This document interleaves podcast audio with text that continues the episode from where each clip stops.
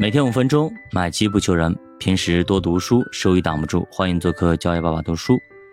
那今天我们聊一下经济学家所犯过的错误。比方说啊，没有预测出二零零八年的经济危机。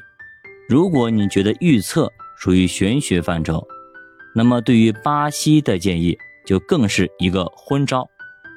在华盛顿共识当中，完全开放了国际市场，这一下。让巴西的工业体系完全的失去了保护，暴露在一片阳光之下，造成了他们的制造业占 GDP 的比重断崖式下跌。之后呢，巴西就再也没有工业了。所以，按照经济学理论，越开放应该越繁荣呀，自由贸易嘛，开放市场并没有给拉美带来经济的腾飞，反而呢带来了。灾难。后来呢？世界银行建议非洲开放农业。后来呢？这个建议也基本上摧毁了非洲的农业，因为当地的基础设施非常的薄弱，根本就没办法跟其他的强农业国去竞争。等于说，人家那边都是大炮，对吧？你这边小米加步枪，你怎么去跟人比？甚至你这边没有枪都没有。用锄头，你给人家去比，对吧？嗯，人家是 AK 四十七远程式狙击手。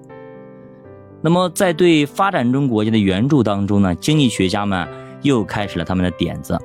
他基本上呢也没有给出什么建设性的意见。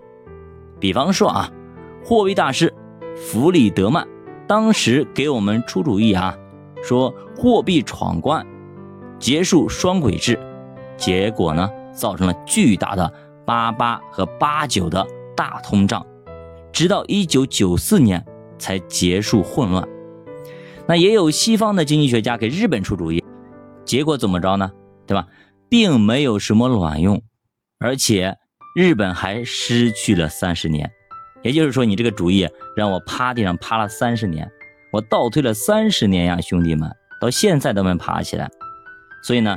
经济学的有效性确实值得怀疑，很多理论有可能并非是前瞻性的，它只能够对过去做出总结，而不能够对未来做出一些建议和建设。过去能够行得通，未来未必可以。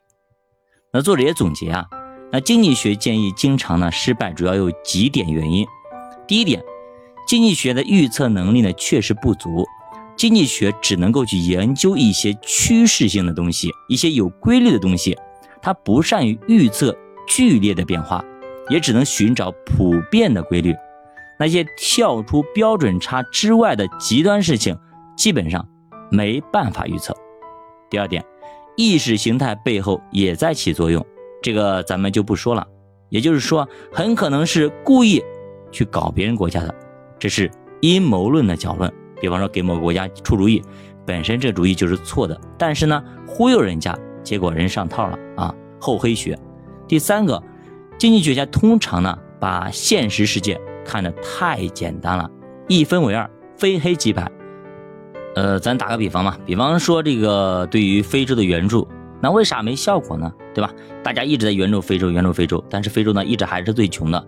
主要是啊，非洲很多地方根本它就不是稳定的国家，一些援助最后呢都产生了贪污腐败，也没有什么好好的去执行下去。所以呢，你援助的越多，那腐败越厉害，根本没有任何的好转，只能够让一小撮的人极其富有，大部分人还是贫穷。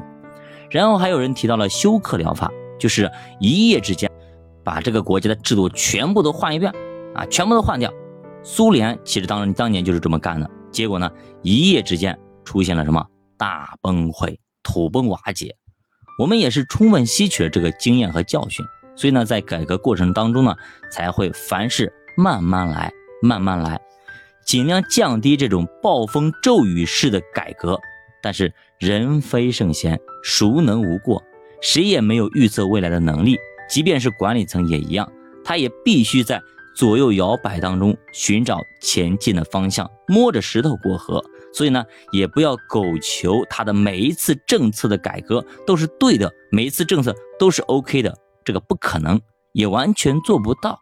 我们要学会自己去调整。比方说，美联储出一些昏招的时候，对吧？先尽量保证自己别受伤。有人呢，光批评政策不好，等等等等，还对抗政策，那你就会死得很难看。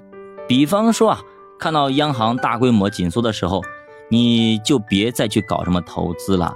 这也是我们学习经济学的一个目的所在。你至少要知道管理层在想什么。这个时候要下雨了，你还不打伞往外冲，你干嘛呀？对不对？你明明知道泥石流要下来了，对不对？洪水要下来了，还在河道里拍照捡小贝壳，你干嘛？是不是？旁边已经有大喇叭喊着赶紧走，赶紧走，洪水要下来，要泄洪了，等等，你还是不听，那最后你肯定被冲走，这毋庸置疑。所以呢，我们学这些东西就是为了自己少受伤。比方说啊，都知道房地产政策不对，这么多年了，把房子推成巨大的泡沫了，这肯定是我们的问题。但是呢，有人却利用这个错误赚了大笔的钱，然后带着钱跑了，对吧？下一个十年我们还会犯很多这样的错误。那么你能不能用它来改善自己的处境呢？我们好好思考一下。还有就是想问一下大家，那个带钱跑的人叫啥名字呢？打在评论区，叫巴读书陪你一起慢慢变富。咱们下节再见。